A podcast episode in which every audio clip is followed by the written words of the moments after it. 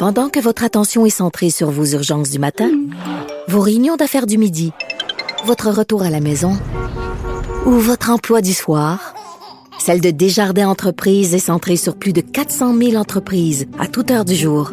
Grâce à notre connaissance des secteurs d'activité et à notre accompagnement spécialisé, nous aidons les entrepreneurs à relever chaque défi pour qu'ils puissent rester centrés sur ce qui compte, le développement de leur entreprise. De Cube Radio. Pour elle, une question sans réponse n'est pas une réponse. Geneviève Peterson. Cube Radio. Les professeurs de cégep qui manifestent pour réclamer des ressources supplémentaires. Je parle avec Éric Kirouac, qui est professeur de psychologie au cégep Garneau à Québec. Bonjour, Monsieur Kirouac. Bonjour, Mme Peterson. Ça va bien? Oui, ça va. Euh, vous avez fait parvenir un communiqué euh, de presse aux médias pour vous dire euh, que vous alliez manifester devant les bureaux du ministère de l'Enseignement supérieur. Et ça me fait rire parce que dans le communiqué de presse, vous utilisez le terme zombie. Ça veut dire quoi exactement? Euh, ben, en réalité, c'est un jeu de mots qu'on a attribué parce que actuellement, la, la, plupart de la majorité de mes collègues, on travaille par l'interface de Zoom et, euh, et, autant nos étudiants que nous, on est en train de devenir un peu comme des zombies là, parce que c'est euh, une façon un peu difficile de garder notre attention. On le remarque de la part de nos étudiants et nous aussi, là, finalement, on passe nos temps en réunion Zoom, on passe nos cours en réunion Zoom, on fait des suivis d'étudiants mm.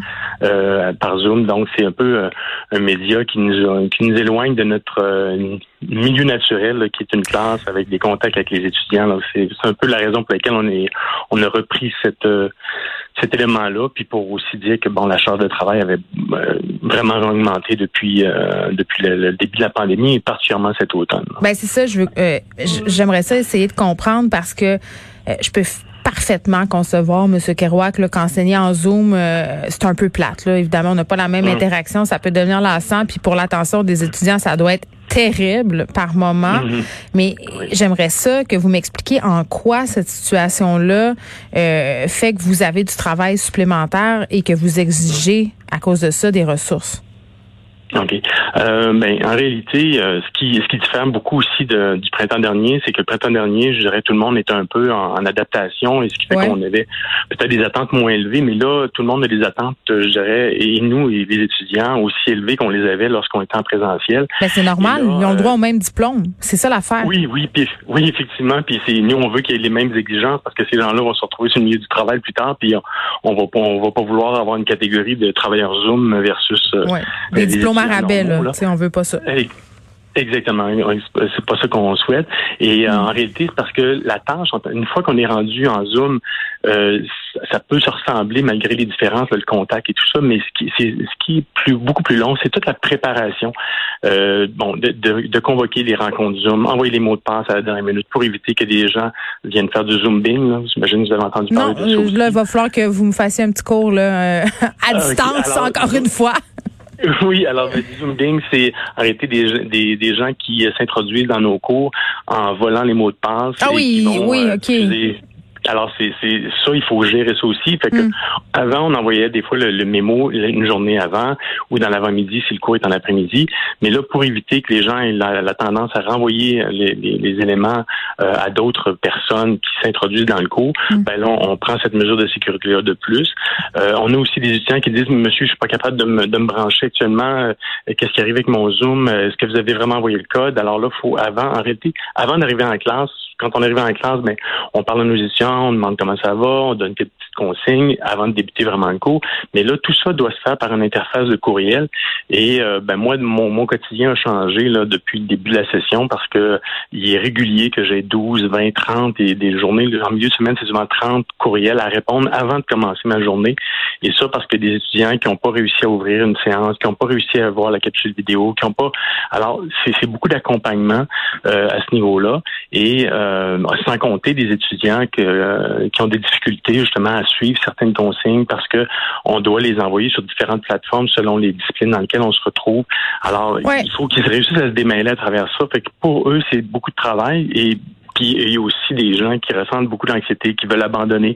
Et on est un peu la ressource vers laquelle ils se retournent parce que ben, c'est le contact qu'ils réussissent à avoir. Puis si on a été, réussi malgré mm. tout à établir un bon contact, ils vont euh, ils vont vouloir continuer avec nous. Fait que nous, on veut bien le faire, mais c'est un contexte qui est très, très, très différent de je vais dire, d'un cours à distance prévu tel que c'est. Ah, mais comment ça fonctionnerait, les ressources, euh, M. Kerouac? Parce que là, je vous écoute parler, puis je comprends, il faut que vous gériez euh, un aspect mm. technique que vous aviez pas à gérer mm. avant, mais je me mets dans, à la place du monde qui est en train d'écouter ça, puis qui se dit, écoute, là, prof de cégep, là, c'est quand même un job avec des belles conditions. Puis là, attends, là, mm-hmm. quand on a une permanence, OK, on va tout de suite mettre ça au clair, là, mais quelqu'un qui a une vraie job de prof de cégep, euh, c'est quand, quand, même pas à plaindre, là. Comment que vous auriez à gérer deux, trois petits zooms par jour, euh, puis des étudiants qui savent pas comment se connecter, tu sais, à un moment donné? Mm. Oui. Euh, ben, en réalité, c'est toute la, réorganisation aussi de nos enseignements, parce que moi, bon, moi, ça fait une trentaine d'années là, que je suis dans je suis dans le réseau. Et puis, ben, le premier réflexe qu'on a, c'est de dire on va traduire ce qu'on donnait en classe, puis on va, on va le ramener euh, en format Zoom. C'est juste un écran, c'est pas si grave. Mais c'est plus que ça, parce que c'est prévoir les évaluations. Parce que les évaluations, comme on les fait pas en présentiel, il y a le risque de plagiat qui est augmenté. Donc, il faut penser à une autre façon de moduler nos, nos, euh, nos, nos mm. évaluations. Et nous, on avait fait le choix à Garneau euh, euh, dès l'automne de maximiser le, le, contact avec les étudiants. Fait qu'on avait des cours qui étaient hybrides. Il y avait même la possibilité de, euh, de faire des examens en présentiel.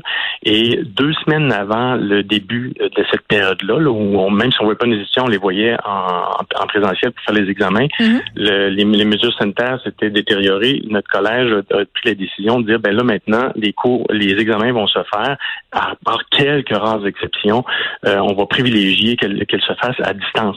Mais là, ça, ça veut dire qu'à une journée ou deux, il faut que je repense mon évaluation pour être sûr qu'elle peut pas être copiée, que les gens soient pas en train de filmer euh, ou prendre des Mais photos. Ça se peut pas, ça. On s'entend que tout le monde va tricher? Moi, quand j'ai vu ça aller, je me suis dit, ben là, écoute, là, ça n'aura aucun sens. Les, les gens sont tellement créatifs. Moi, j'ai donné des cours à l'université, là, puis les étudiants sont créatifs en maudit quand vient le temps de tricher. Vraiment. Ben, du moins, c'est parce qu'on veut s'assurer de la qualité, comme vous le disiez tout à l'heure, la qualité du diplôme. Fait qu'on peut pas faire euh, euh, juste prendre l'examen puis le mettre en ligne. Ben, Il faut le, prendre, le, planifier pour qu'il soit traduit et être sécuritaire en termes de, de, de mesures de contenu, puis s'assurer que les étudiants, bon, il y aura toujours des gens qui vont faire, même en classe, maintenant avec les montres et les téléphones, il y a des étudiants qui arrivaient, ceux qui veulent tricher arrivaient à le faire euh, d'une façon ou d'une autre. Mais là, c'est parce que le risque est démultiplié. Donc, on a, on a cette préoccupation-là. On a les, une préoccupation d'équité à l'égard des étudiants qui veulent vraiment faire le travail correctement. Et nous et aussi, c'est brûler aussi des, des, évaluations. Alors, des fois, il y a des évaluations qu'on utilise une session ou deux après, mais une fois qu'elle est mise en ligne comme ça, euh, ben, elle vient de perdre toute cette, cette valeur-là. Euh, donc, et la correction, ben, on n'a plus les copies papier. On peut, là, il fallait, dans certains cas, euh, déposer les copies une semaine avant. Ils étaient déposés, on les met dans, dans une zone sécuritaire, on va les récupérer deux jours plus tard. Ça, c'est quand c'est sur papier, mais la plupart des gens disent bon, on va pas faire cette opération-là, c'est trop, c'est trop lourd. Donc, on le corrige de façon électronique. Je comprends. c'est quand même tout, tout un casse-tête. C'est ah. C'est tout, c'est tout ce petit bout-là qui fait la différence. Puis souvent, moi, j'ai entendu des gens qui, bon, qui sont euh, accrochés sur les, enseignements à distance. C'est parce que l'enseignement à distance, ceux qui en font, là, on pense à TELUC, puis ils font très bien leur travail. Mais ces gens-là, ils, ils, accompagnent 30, 40, 50, 60 étudiants. Nous, on en a 150. Oui, puis ils font, ils font que ça aussi. Là. Je pense que toute une question d'adaptation. Monsieur Kerouac, merci, qui est professeur euh, de psychologie au Cégep Garneau à Québec. Euh, on se rappelle qu'il y a des professeurs justement au collégial qui manifestent présentement pour réclamer plus de ressources.